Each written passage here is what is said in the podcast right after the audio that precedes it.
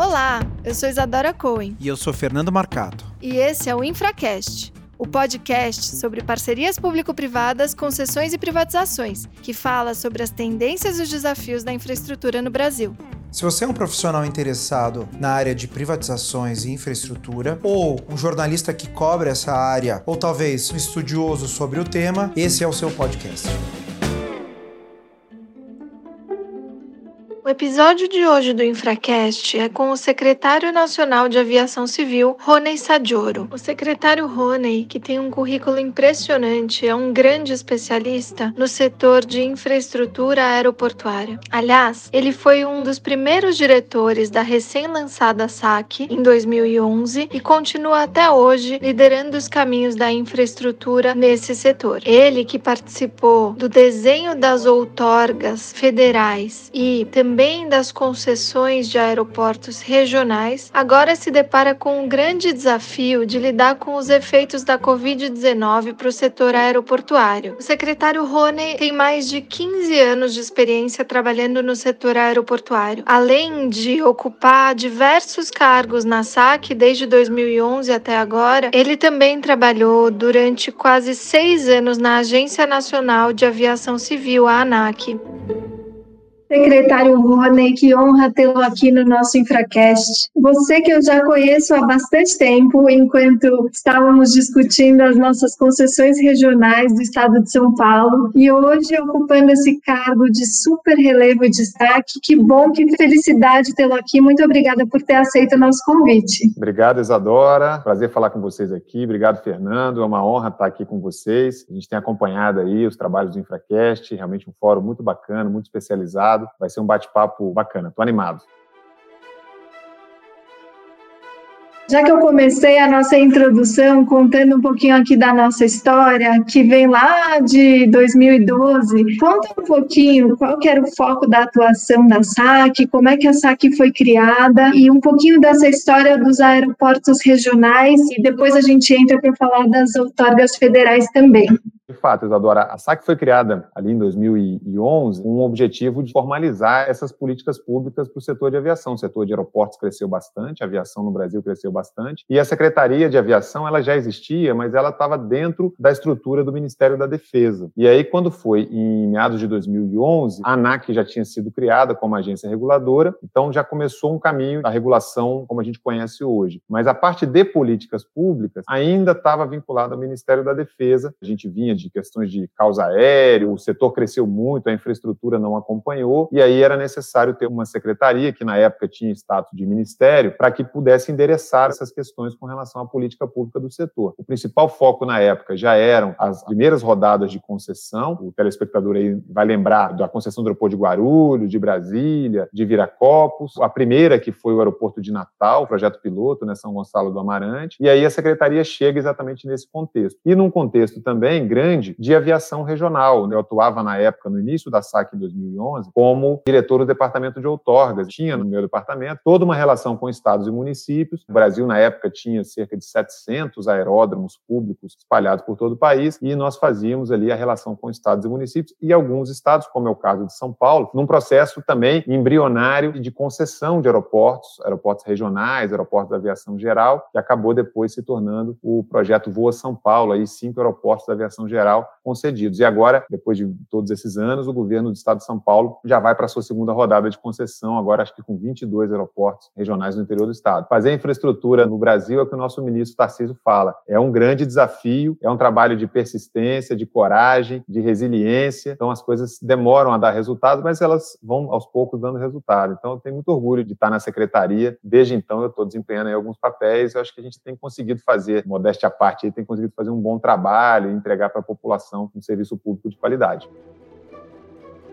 Ele falou um bom desempenho, na verdade, um excelente desempenho, e graças ao papel de protagonismo que você tem é, desempenhado mesmo ao longo de todos esses anos. Muito legal. Com certeza, acho que é um setor hoje de referência em termos de qualidade da regulação, evoluiu muito rápido. Né? Mas a gente queria voltar um pouco, você citou o período de 2011, 2012, pré-Jogos Olímpicos e pré-Copa do Mundo, né? Em que o Brasil precisava rapidamente melhorar os seus aeroportos. Acredito que tenha sido o primeiro grande impulso, né, para as rodadas de concessão. E para esses três primeiros aeroportos que você mencionou, houve na época uma concorrência muito grande, foram projetos muito bem estruturados, mas depois de algum tempo houve também problemas, né? Alguns desses aeroportos, tanto Viracopos, não sei se Guarulhos é o caso. O que a gente nota como usuário é que os investimentos iniciais que estavam previstos foram realizados, mas hoje você tem Viracopos em vias de ser relicitado e aí Guarulhos eu pessoalmente não tenho tecnicamente como avaliar, mas também gostaria de saber de você o que, que ocorreu, o que, que houve nessa modelagem que foi necessário ajustar e o que, que se aprendeu para as próximas rodadas.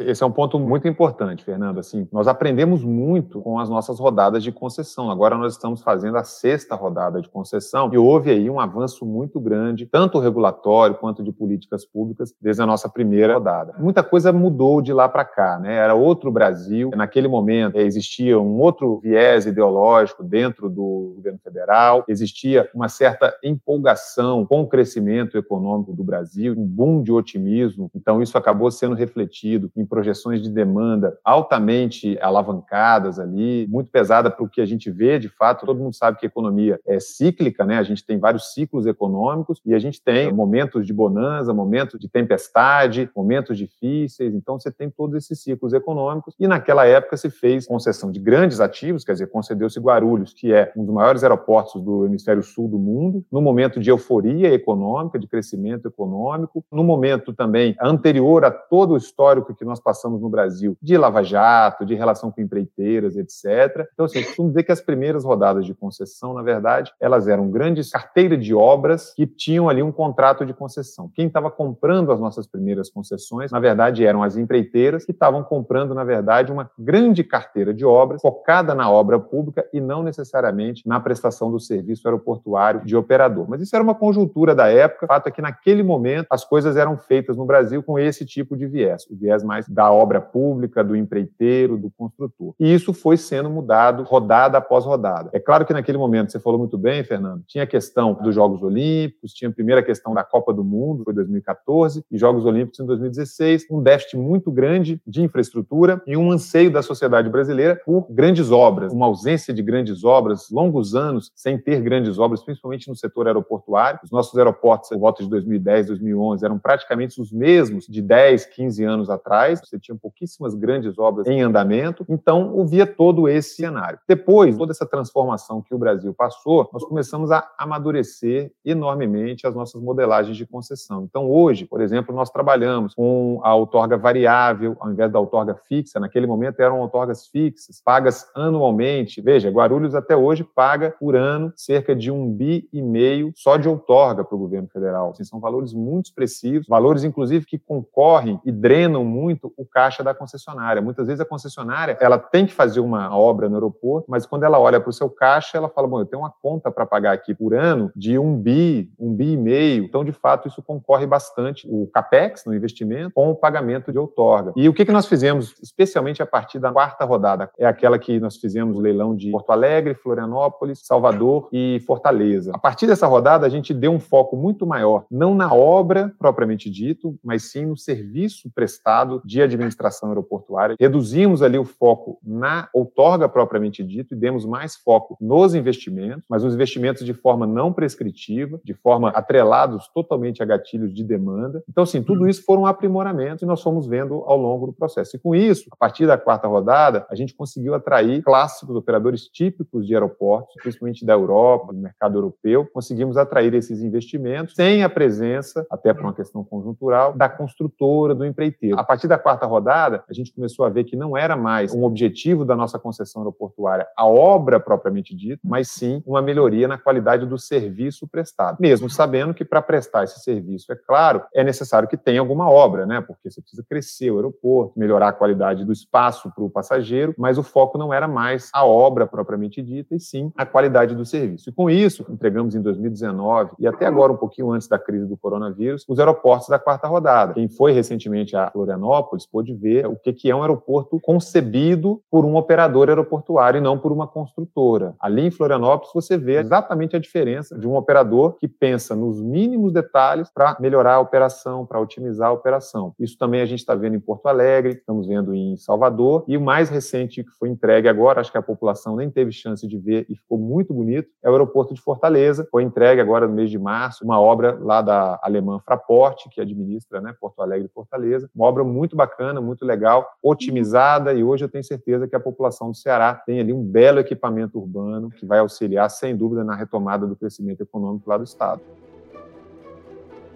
Muito bom, é bom ter essa visão em perspectiva e mostrar como um setor de infraestrutura que traz concessão, ele tem um tempo de amadurecimento. É normal que as primeiras rodadas tenham realmente dificuldades, você fazendo um pouco tentativa e erro, né? E aí, em dado momento, você acerta a mão e aí o negócio vai. A gente, certa vez, aqui no Infracast, entrevistou a Renata Dantas, que é a presidente da Artesp, né? A Agência de Regulação de São Paulo, e ela falou uma coisa que a Artesp vinha fazendo, que era pegar as boas práticas das novas rodadas rodadas de concessão e tentar refleti-las nas rodadas anteriores, ainda que por meio de uma negociação. Existe essa vontade ou essa possibilidade para primeira e segunda? Como que é essa possibilidade de ajustar os contratos e aí considerando o Tribunal de Contas em especial, essa interface, e do outro lado, aqueles contratos em que já houve a decisão de relicitação, em que pé que está, o que, que vocês estão mudando e também a interface com o Tribunal de Contas? Um ponto muito importante. É claro que o ideal seria trazer trazer todas as melhorias contratuais, regulatórias e de política pública que nós tivemos ao longo dessas rodadas todas de concessão, também trazer para os primeiros contratos. Então, assim, alguns contratos a gente consegue implementar algumas coisas, talvez a principal é a questão do reperfilamento das outorgas. Não é um assunto trivial, não é um assunto simples, ele depende de alteração legislativa, tem que ter uma alteração de uma lei para que a gente possa voltar a fazer os reperfilamentos. O grande problema de outorgas muito altas, em que parecer que foi um grande sucesso o leilão que foi foi realizado, mas ao longo do fluxo de caixa da concessão, acaba que a outorga, ela compete, no caixa da companhia, ela compete com os investimentos. Então, muitas vezes, exemplo disso, o aeroporto de Guarulhos tem que fazer investimento, precisa investir, mas olha para o seu caixa e vê o seu caixa bastante combalido, porque tem um pagamento anual a ser feito de grande vulto. Então,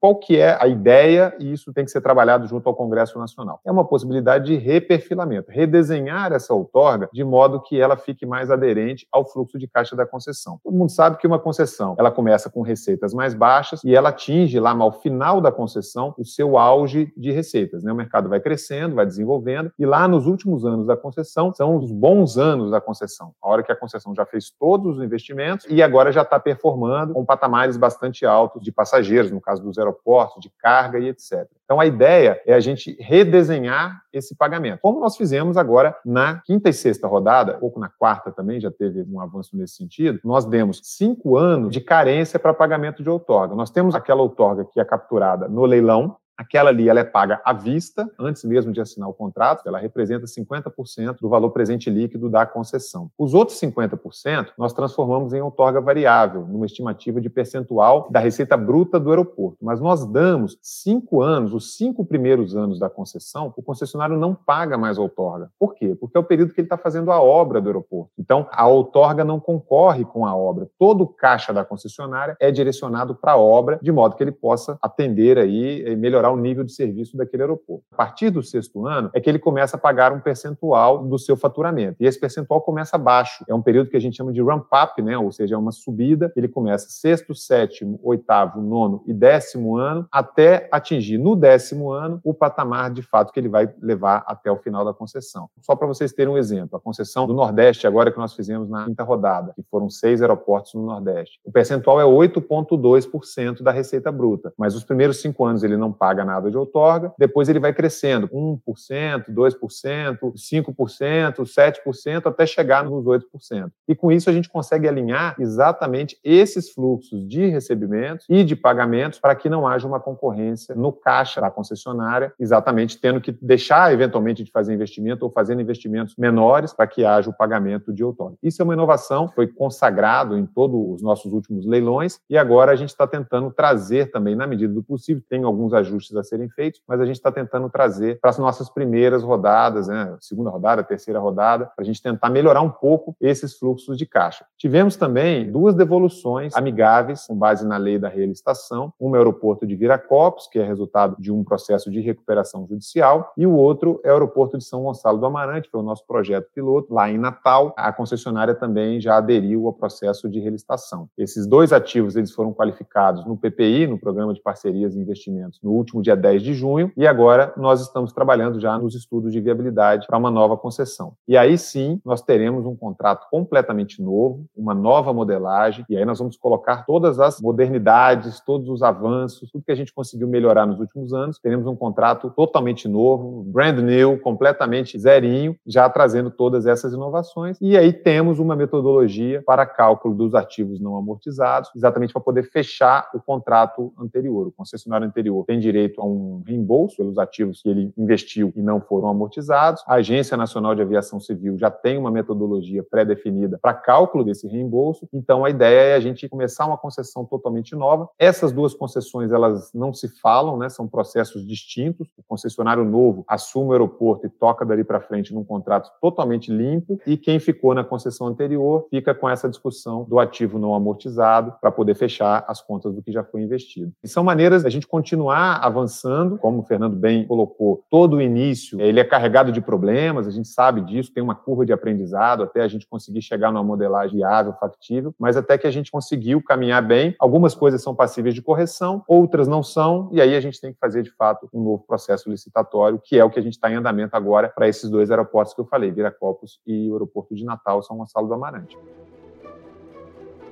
Eu acho interessante esse seu relato, e mesmo pegando a pergunta anterior do Fernando, que mostra como a infraestrutura aeroportuária é tão estratégica a ponto dela ser impulsionada para ser pioneira. A gente está aqui narrando uma história de o quê? 10 anos, menos de 10 anos, na verdade, foram agora a sétima rodada, né, sendo lançada, e se a gente comparar isso, por exemplo, com as rodovias, ou com as ferrovias, ou com qualquer outro setor, é uma velocidade de novas licitações e novos aprendizados e incorporações que é realmente muito expressiva e muito contrastante com relação a outros setores. Se a gente pega a pandemia, esse é um tema que a gente vai tratar um pouco mais para frente, a gente vê como de fato, além de ser muito estratégico, isso faz essa pressão para que a gente avance e evolua, também é muito sujeito a muitos impactos e por isso também tem que ficar atento para mudanças e alterações que sejam positivas e que hajam aprendizado. Até para que todo mundo saiba, eu me lembro que o mais impressionante de trabalhar com o Rony é que eu chegava para ele e falava assim: Rony, mas e se a gente errar? done nesse contrato que a gente está fazendo aqui, ele fala, se a gente errar, a gente aprende com erro, vamos em frente, vamos em frente. Então, essa postura sempre me chamou muita atenção e sempre me ensinou muito. E você tocou aqui num tema da qualificação dos projetos no PPI e desse arranjo institucional que estrutura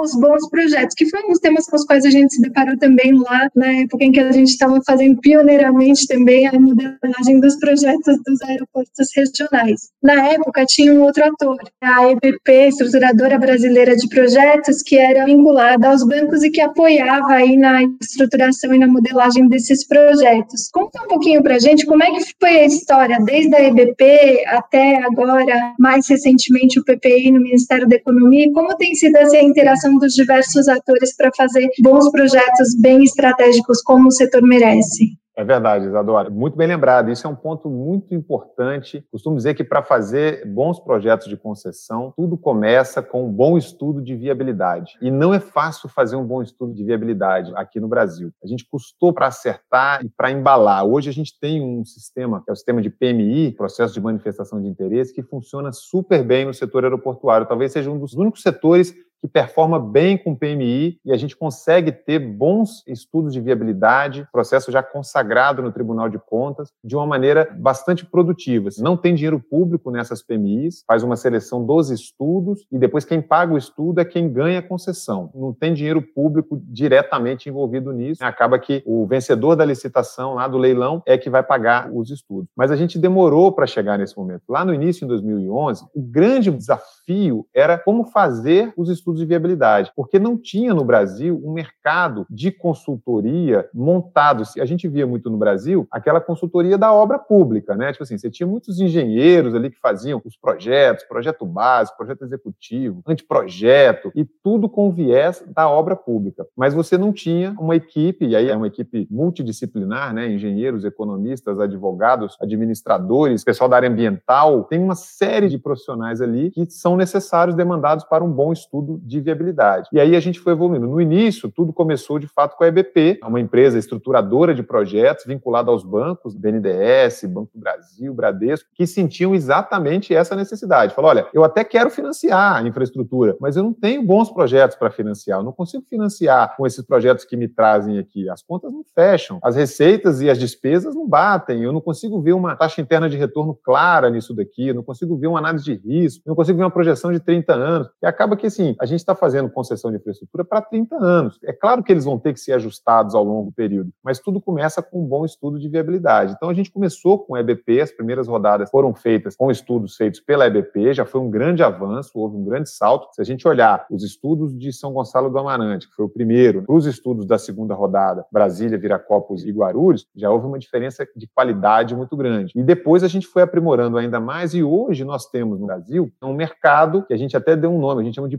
PMIsta, né? Quem que é o PMIsta? O cara que vem na nossa PMI são consultores multidisciplinares, geralmente é um consórcio, você tem alguém da área jurídica, alguém da área econômica, alguém da área de engenharia, alguém da área ambiental. Essas pessoas se juntam, arriscam bastante, porque as empresas primeiro fazem um projeto e depois submetem, é como se fosse um concurso de um trabalho feito. Então, ele faz o trabalho, submete para a secretaria e nós temos aqui uma banca examinadora, que também já está bastante desenvolvido o processo de seleção, e aí nós selecionamos só um. Então, geralmente, a gente recebe, só para vocês terem uma ideia de números, na última rodada foram oito consórcios de PMIstas inscritos, quatro apresentaram algum tipo de estudo, um foi selecionado e só esse um é que vai até o final do processo conosco e aí ele vai ser remunerado pelo vencedor da licitação. Então ele ainda corre o risco do sucesso do leilão, quer dizer, tem que ser um leilão bem sucedido para que ele seja remunerado. Os demais, eles podem comercializar os seus estudos a mercado, então eles podem vender seus estudos ou parte dos estudos como consultores, para quem for bidar, para quem for participar desses leilões. Para quem olha de fora, de fato é um processo muito arriscado, afinal de contas eles precisam investir uma certa grana ali, fazer os estudos, oferecer os estudos, competir entre eles e aí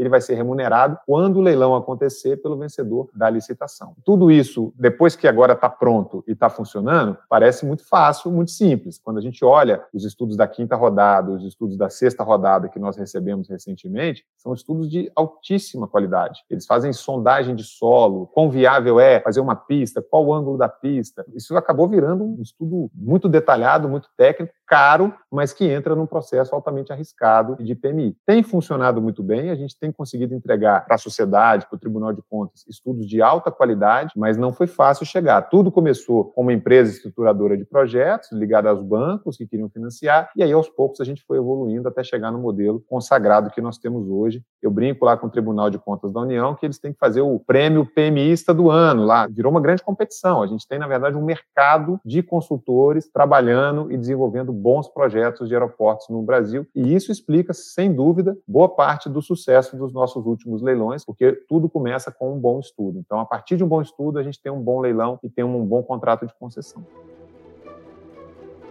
Mas um bom estudo só é possível quando tem solidez de quem está recebendo, né? Isso vocês têm demonstrado bastante, até porque, como mesmo você disse, os estudos, os permistas, eles correm um grande risco do funding e de eventualmente gastar por uma grana na frente e não receber. Mas eles acreditam, e isso é sinal de que a SAC tem conduzido muito bem essas novas rodadas e escolhido a partir de critérios muito sólidos quem vai ser o autorizado exclusivo a seguir adiante na modelagem desses projetos. Né? Agora, uma coisa que eu queria saber, né, com relação aos PMistas, diz respeito ao planejamento dos lotes que vão ser licitados. Me corrija se eu estiver equivocada, mas me parece que isso é algo que é uma diretriz da secretaria e ela é decorrente de um planejamento mais estratégico junto ao governo inteiro. E os PMistas eles pegam esse pilar estruturante e a partir daí eles desenvolvem as questões técnicas. Mas como que é feita essa decisão de quem compõe cada um dos lotes, como é feita a estratégia de lançamento de cada um dos aeroportos e a sequência para isso, né?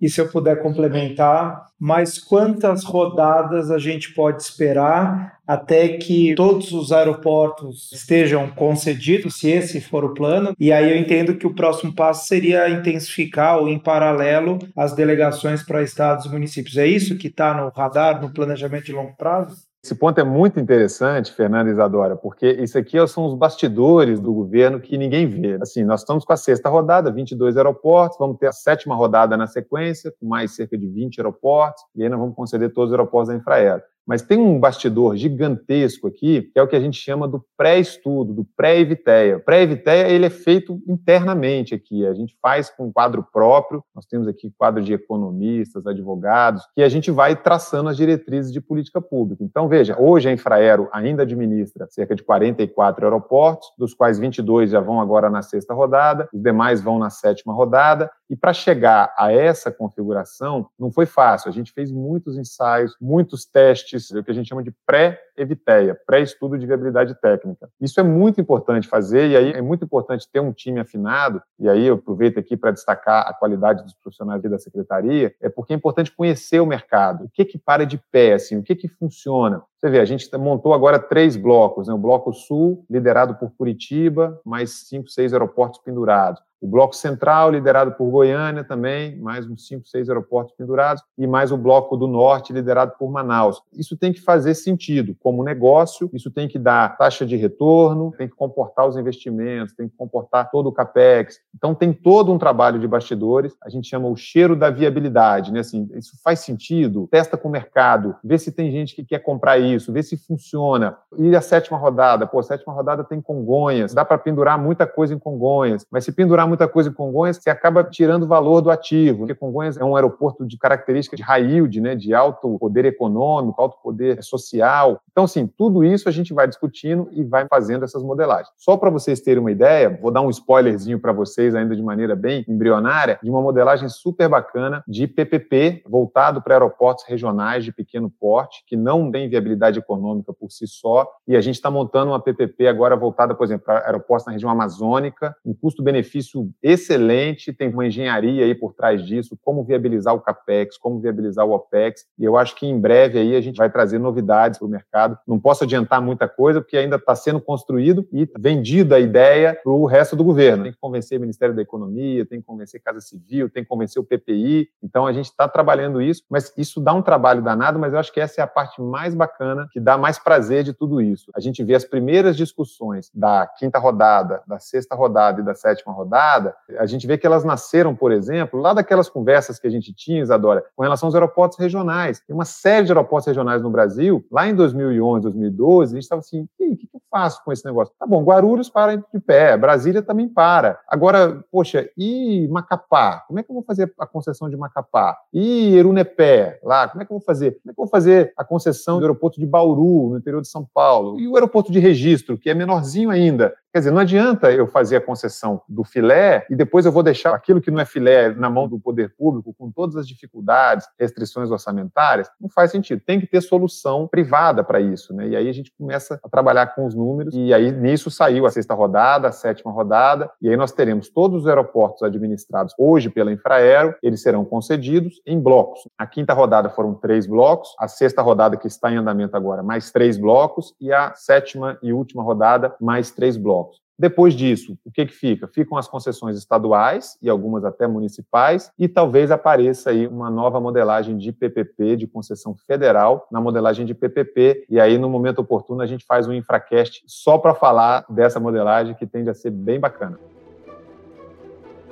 Muito bom. A Isa sempre me falou muito bem de você e só confirma porque você tem o setor na cabeça, a gente se sente muito como usuário, como contribuinte, muito feliz em ter alguém na SAC tão capacitado que conhece tanto do setor. Eu queria explorar um pouquinho mais, antes da gente passar para a Covid, só para você comentar sobre Há algum critério para decidir se um aeroporto ele fica no governo federal ou se ele é delegado? Recentemente se eu não me engano, já foi assinado a renovação da delegação para Pampulha, que era um aeroporto emblemático, né, do ponto de vista local. Como que é esse planejamento para dizer, não, isso aqui estado toca, município toca, isso aqui fica conosco? Esse é um ponto muito importante, Fernando. Quando eu cheguei na secretaria, o primeiro ponto que a gente discutiu foi isso, assim, qual que é a lógica, né? Porque política pública tem que ter um planejamento, porque o que, que fica com a União, o que, que fica com o Estado, o que, que passa para o município. Então, nós trabalhamos na época no chamado Plano Geral de Outorgas, que foi um documento muito importante, ele está publicado, uma diretriz clara, mas ao mesmo tempo flexível para poder se adaptar cada um das modalidades de outorga que nós temos.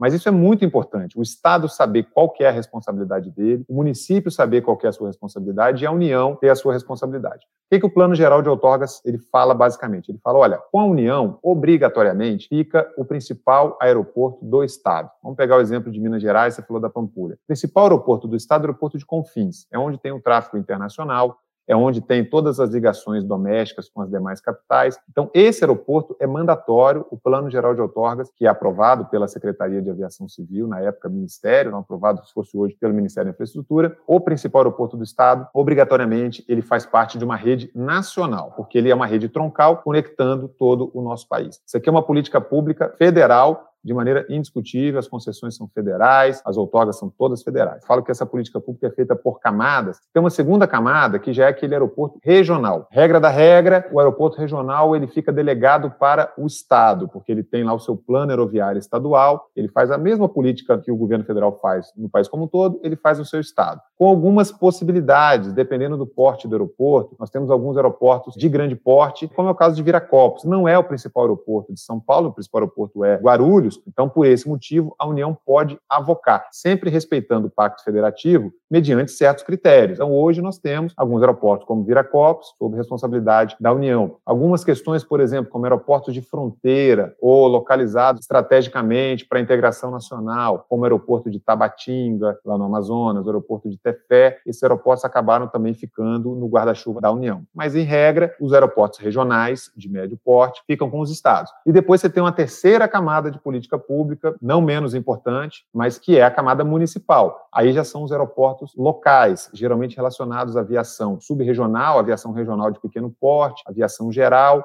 mas, de novo, o Estado também pode avocar alguns desses aeroportos se fizer sentido no seu planejamento aeroportuário estadual. Então, assim, o Plano Geral de Outorgas, a ideia era ter um documento claro na diretriz, flexível o suficiente para que possam haver esses movimentos da União assumindo aeroportos do Estado, o Estado assumindo aeroportos do município, de maneira que a coisa possa ser equilibrada. E com isso, hoje, a gente tem quase 600 aeroportos públicos no Brasil organizados, e aí foi um trabalho de praticamente uma década, esses aeroportos estão organizados nessa lógica do Plano Geral de Outorga. Pampulha agora passou por essa discussão. O principal balizador da Pampulha foi o Plano Geral de Outorga. Ora, conversamos com o Estado de Minas, o Estado de Minas falou assim: eu tenho uma política pública metropolitana para a Pampulha. Abrir o aeroporto da Pampulha vai atrapalhar a minha política pública de desenvolvimento metropolitano e, portanto, de competência estadual. Então, ele fala: assuma o aeroporto de Confins, mas me delegue o aeroporto da Pampulha, que eu vou fazer um projeto compatível com o meu desenvolvimento metropolitano, um projeto voltado para aviação geral, aviação regional. E assim foi feito. Nós fizemos semana passada, finalmente, depois de longos anos de discussão com o Tribunal Tribunal de Contas, nessa lógica do Plano Geral de Outorgas. Então, você vê como é importante ter um documento de política pública claro para que a gente possa seguir o planejamento dentro do governo federal.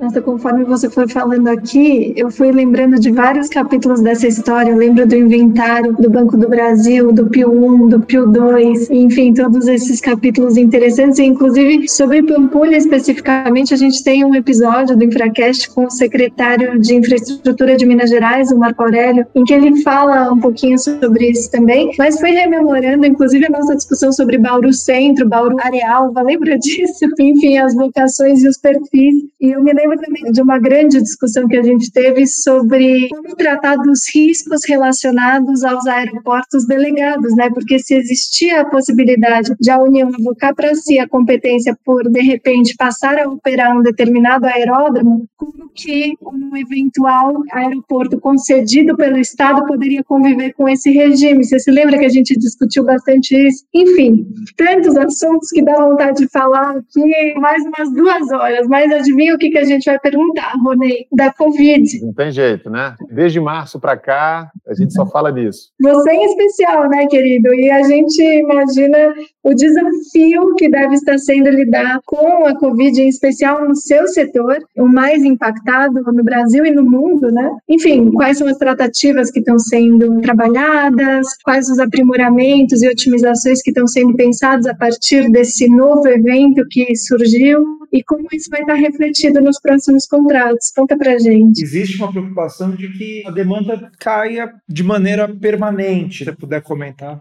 O setor foi atingido em cheio pela crise do Covid-19. Primeiro, pela questão da mobilidade, né? Em época de pandemia, a tendência natural é todo mundo ficar em casa, todo mundo evitar qualquer tipo de deslocamento, muito mais deslocamento de longo curso. Então, todo o setor de transporte é afetado, mas especialmente o setor de aviação civil. É um transporte feito em confinamento, a gente coloca dentro de um avião 150, 180, 200 pessoas de maneira confinada. Então, a gente costuma controlar até os milímetros dentro do avião, num caso de pandemia como essa é natural que as pessoas passem a ter aversão a esse tipo de ambiente. A gente viu o transporte aéreo doméstico cair 93%, 94% no auge da pandemia. E o desafio agora, que está todo mundo trabalhando forte nisso, aeroportos, linhas aéreas, autoridades, etc., era um processo de reconquista da confiança do passageiro em viajar. Uma série de medidas estão sendo tomadas, tanto de higienização, limpeza dos aeroportos, das aeronaves, protocolos de biossegurança, né? Agora a gente tinha a questão da segurança contra atos de atentados terroristas e segurança de uma maneira geral. E agora a palavra da moda é a biossegurança, protocolos sanitários. Então, tem sido implementados aí vários protocolos nos aeroportos, nas aeronaves, desde distanciamento social, controle de temperatura, testagem rápida para coronavírus, sistema de formação mais inteligente de filas, procedimentos de embarque, desembarque, uma série de medidas que estão sendo tomadas com o objetivo de reconquistar aí a confiança do passageiro. É claro que o setor ele vai vai sofrer. Isso que nós estamos fazendo aqui, a utilização de videoconferências, teleconferências, vai ficar cada vez mais comum. As pessoas acostumaram a lidar com esse tipo de ferramenta, isso passou a ser do dia a dia. E isso vai diminuir principalmente as viagens a trabalho, as viagens a negócios, o setor de fato passa pela sua maior transformação, colocando aí o 11 de setembro no chinelo em termos de transformação para o setor. Vai ter que se adaptar, aeroportos vão ter que se adaptar, companhias aéreas vão ter que se adaptar. A gente vinha num trabalho muito forte antes do Covid-19 na atração de novas empresas aéreas para o Brasil. Não é muito comum se ver um mercado do tamanho do mercado brasileiro sem qualquer restrição para investimento estrangeiro no setor. Aqui no Brasil, qualquer investidor que queira abrir uma companhia aérea aqui pode fazer sem qualquer limite de capital estrangeiro. E a gente vinha num trabalho forte na atração de novas empresas, principalmente as empresas low cost. E agora a gente está revendo todo esse planejamento. O foco nesse momento é segurar as nossas empresas para evitar aí falências, esse tipo de coisa. A ideia é segurar o caixa dessas empresas para que o mercado tenha tempo de se ajustar e retomar dentro desse novo normal. Os aeroportos também sofrem bastante com isso, óbvio, porque boa parte dos aeroportos eles vivem de receita tarifária e de receita não tarifária. Então, quando você vai no aeroporto, você vê lojas vazias, restaurantes vazios vazios, o aeroporto inteiro vazio, isso traz desafios extraordinários aí para os aeroportos. Tem uma questão para os aeroportos de reequilíbrio econômico-financeiro, o risco de pandemia, ele já está consagrado como risco de caso fortuito, força maior, e ele é passível de reequilíbrio dos contratos de concessão. O detalhe é que muitos contratos de concessão não pagam outorga esse ano, então acaba que você tem um desequilíbrio que ele vai ser reequilibrado nos próximos anos, então acaba que o aeroporto tem uma dificuldade de caixa nesse momento, e muitas vezes o reequilíbrio ele só vai vai ver daqui a três anos, quatro anos, cinco anos. O papel dos bancos é fundamental nesse momento, notadamente do BNDES, porque o único jeito de suprir essa liquidez que está faltando agora é por meio de crédito bancário, deixando com que os caixas fiquem minimamente fortalecidos para passar por esse momento de crise. Isso vale tanto para os aeroportos quanto para as companhias aéreas, e é assim que a gente tem sobrevivido. Mundo afora, a gente vê intervenções estatais muito drásticas nas companhias aéreas. Você vê o governo americano injetando quase 50 bilhões de dólares nas companhias aéreas, para que não hajam demissões, para que não hajam quebradeiras por lá. Aqui no Brasil, a nossa situação fiscal não nos permite, nem a situação jurídica, nós não podemos dar dinheiro para as companhias aéreas. A única alternativa que nos resta, de fato, é de abertura de crédito e medidas regulatórias, medidas de política pública que a gente vai tomando. Uma série delas já foram tomadas, postergação de vencimentos de outorgas, postergação de tarifas de navegação aérea, flexibilidade para reembolso das passagens aos passageiros. Então, a gente gente faz uma série de medidas regulatórias, medidas de política pública, mas no fim do dia mesmo, o que vai direto no caixa da companhia aérea é, de fato, liberação de crédito, e aí é um tema do Ministério da Economia, do BNDES, que está em andamento, e a gente espera que tenha aí um resultado de sucesso nos próximos meses, para que a gente possa passar esse momento de crise. A boa notícia é que agora a gente está acompanhando a evolução das malhas aéreas. A malha de julho já houve uma melhora. Os meses de abril e maio nós tivemos 93, 94% de redução. No mês de junho, esse número já melhorou um pouco, foi para 86%, e agora para o mês de julho, nós estamos vendo a malha ficando pronta para o mês de julho, estamos trabalhando com uma redução de 75%. Então, assim, aos poucos, mês a mês, a gente vai retomando, são períodos difíceis para o setor de aviação civil e demanda muito trabalho, demanda muita dedicação realmente. Que a gente fez um episódio com o BNDES, o diretor Saulo Puccini esclarece um pouco das medidas que o governo federal e o banco vêm tomando para, como você falou, né, estruturar operacionalmente essas medidas de crédito que essas concessionárias precisam nesse momento. E Rony, a gente está chegando ao fim aqui da nossa entrevista, é realmente uma aula sobre o setor de aviação civil, sobre o setor de aeroportos. Eu queria, para concluir, pegando também ainda um pouco do gancho da Covid, mas você em dado momento mencionou mencionou uma coisa que quem conhece um pouco do setor sabe, né, que os aeroportos se viabilizam em parte por causa das receitas acessórias. É algo muito importante se comparado a outros setores que a receita acessória não é tão relevante assim. Como que essa questão da receita acessória tem sido tratada nas estruturações? Mesmo sendo tão relevante em outros setores, não, mas eu acho que ter essa experiência para outros setores é muito importante. Então, como que isso é apropriado no modelo? E falando de Covid, o avião a pessoa vai precisar pegar, mas talvez ficar lá no shopping,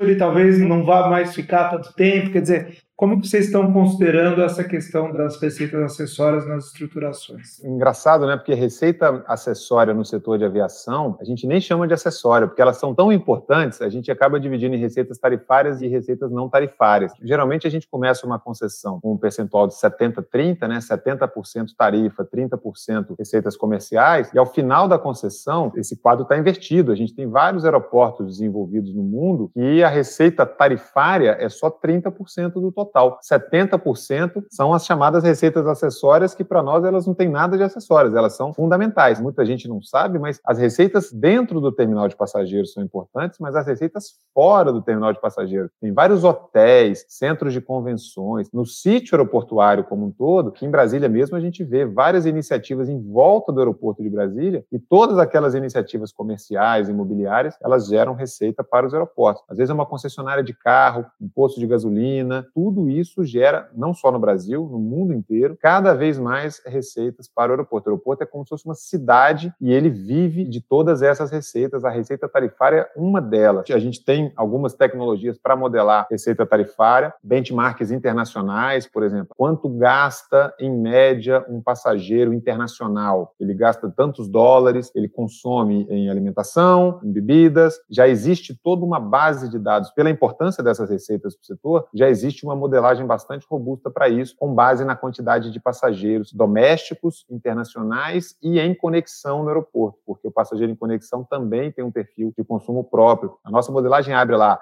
food and beverage, é, retail, a gente abre segmento por segmento do que se vê no aeroporto e com base no movimento de passageiros a gente estima as receitas comerciais oriundas disso. E além disso a gente faz uma outra modelagem um pouco mais ampla para as receitas imobiliárias, que são essas do real estate, que é fora do terminal, né, mas dentro do sítio aeroportuário. A gente também faz uma modelagem para contemplar isso nas nossas concessões. O passageiro ele vai voltar a viajar, certamente vai, porque isso é uma necessidade, as pessoas precisam se movimentar, seja turismo, seja trabalho, seja porque questões de saúde, familiar, acadêmica, enfim. A discussão que se tem agora é o ritmo, a velocidade dessa retomada, mas o comportamento do passageiro dentro do aeroporto, ele tende a mudar. Aquele passageiro que estava acostumado a ficar, às vezes, horas ali dentro do aeroporto, ele vai ter uma aversão a isso também, ele vai querer fazer o embarque o mais rápido possível e o desembarque o mais rápido possível, para ele ficar o menos tempo numa área com muita gente, uma área que tem uma aglomeração. Isso, o setor comercial, ele começa a ter um monte de técnicas para capturar. O take-out, né, ou seja, em vez do cara pegar para comer ali, ele pega para comer em casa, por exemplo, de maneira muito rápida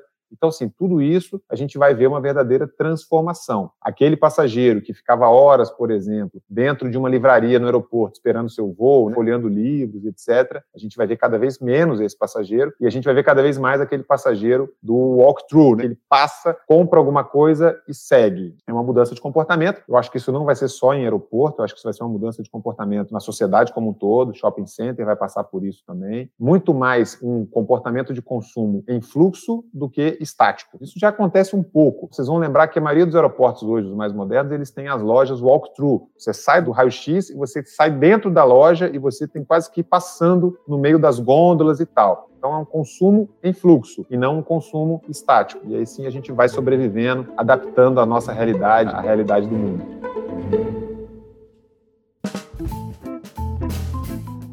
Rune, eu não quero acabar essa entrevista. Me parece que o sítio aeroportuário ele é quase como Smart City. E considerando que esse setor, em termos de tecnologia e inovação, ele já desponta na frente se comparado com outros tantos setores, me parece que esse ambiente é mesmo um gerador de muitos dados e de muita inteligência que pode ser explorado das mais diversas formas. E não à toa, né, a cybersecurity tem tudo a ver com a aeronáutica e com tudo isso que a gente discute por aí. Me conta, juro, é a última pergunta. Que são assim tratadas as apropriações tecnológicas, as inovações tecnológicas, os ciclos de obsolescência dessas tecnologias e a geração dos dados? Como são tratadas nas novas concessões? São três apaixonados por infraestrutura. Então, se deixar, nós vamos virar madrugada aqui. Mas é verdade, a gente tem, só para vocês terem uma ideia, Fernanda e Isadora, é intensivo em tecnologia. Então, já tem hoje tecnologias prontas que podem ser implementadas nos aeroportos, por exemplo, de leitura facial, que você consegue. Você faz o seu check-in em casa,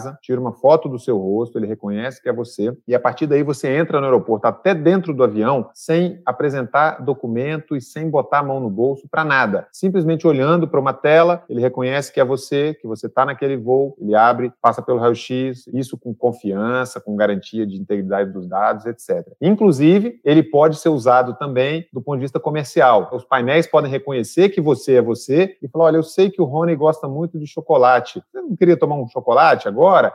Inteligência artificial é uma coisa de maluco. E a gente está vendo cada vez mais. Eu acho que a questão da pandemia, voltando a falar do coronavírus, ela vai acabar potencializando esse tipo de tecnologia. Porque quanto mais tecnologia permite que os passageiros não ponham a mão nas coisas, então, é leitura facial. A gente já tem hoje funcionando no Brasil o e-gate, né? O e-gate você põe lá o seu passaporte, ele reconhece que é você, com base nos dados da Polícia Federal, e você já faz a imigração automaticamente. Isso é só um módulo de todos esses sistemas. Existem diversos outros módulos para check-in, para despacho de bagagem, para consumo nos aeroportos, para embarque. Então, tudo isso vai acabar gerando uma quantidade enorme de dados e tudo isso precisa de muita integridade esses dados. Esses dados podem ser utilizados para o bem e para o mal, então é, tem todo um cuidado com relação a isso. Afinal de contas, voar não é nada intuitivo, né? Ou seja, o ser humano, nós nascemos com o pé no chão, então sair do chão não é nada fácil. Então, a gente já tem uma intensidade muito grande em tecnologia no setor e nós temos empresas hoje, segmentos né, de todo o mundo aeronaves, aeroportos e sistemas como um todo, já muito desenvolvidos, padronizados mundialmente, tem todo um background ali de segurança por trás disso.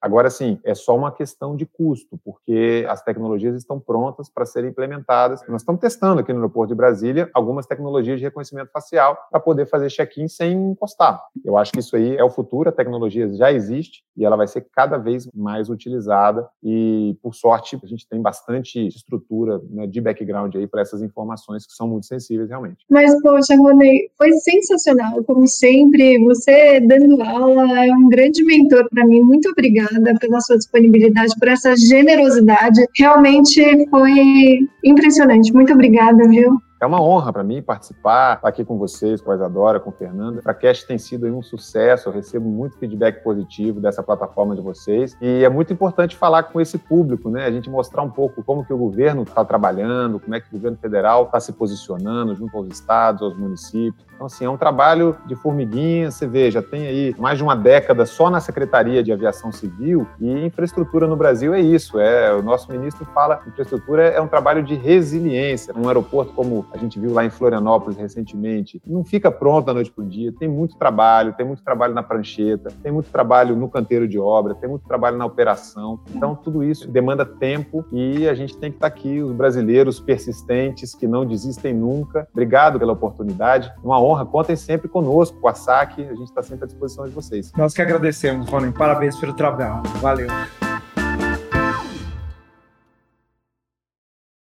Esse podcast teve a produção de Heavy Drops Media e coordenação executiva de Vivian Semer e Gabriel Farrardo.